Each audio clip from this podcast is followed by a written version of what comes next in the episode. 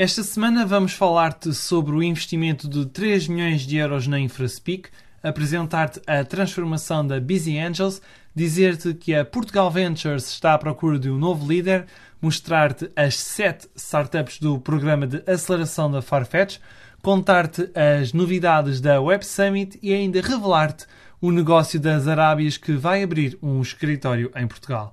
Olá, sou o Diogo Ferreira Nunes e estás a ouvir o Série A, o podcast onde se fala das startups em Portugal.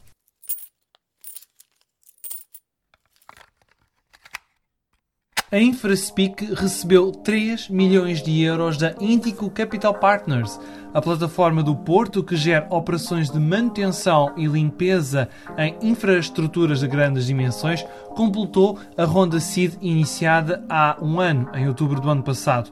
Com esta injeção, a startup liderada por Felipe Ávila da Costa somou 4,6 milhões de euros de investimento para escalar para novos mercados e ainda reforçar a presença em países como Portugal, Espanha, Brasil, Estados Unidos e Reino Unido.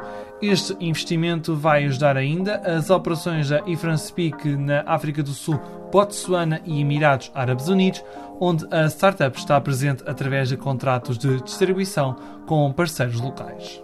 De Business Angels para uma sociedade de capital de risco, a Busy Angels tornou-se esta semana na Bind Ventures, com 10 milhões de euros para investir em startups de Portugal e de Espanha.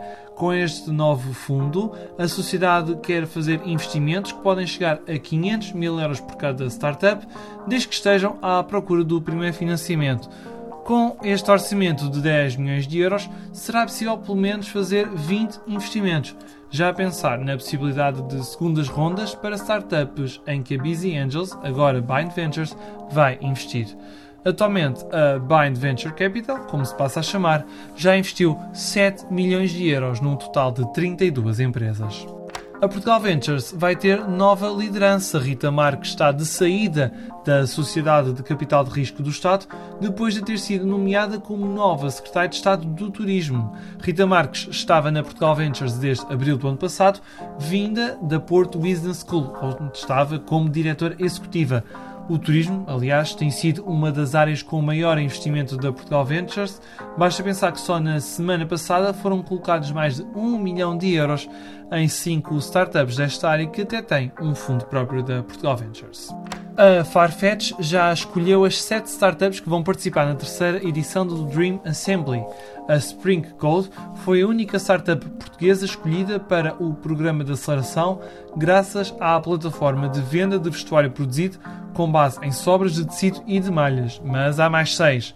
Entre as startups selecionadas estão as britânicas Big Coco e Personify XP, as norte-americanas Breadpoint Analytics, Inline Digital e Miro e ainda a francesa Change of Paradigm.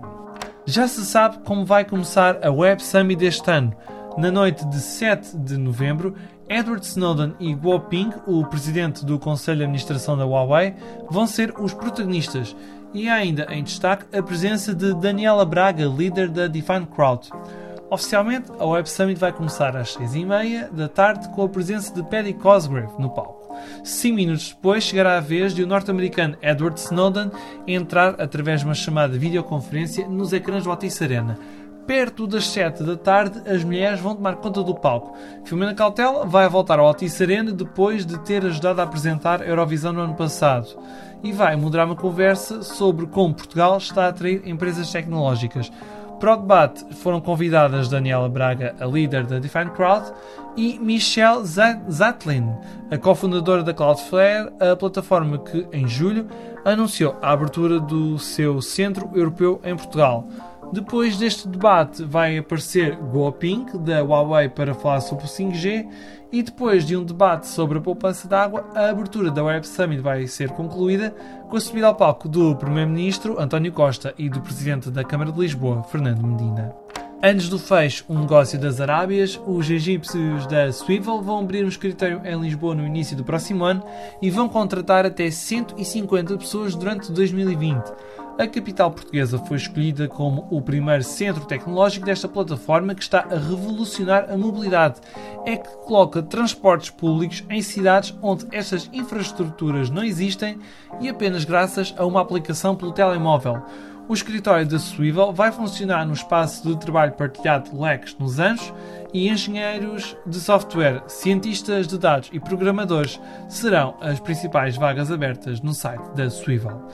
O Série A volta na próxima semana. Até lá podes subscrever este podcast no Spotify, Apple Podcasts e outras plataformas. Obrigada pelo teu tempo.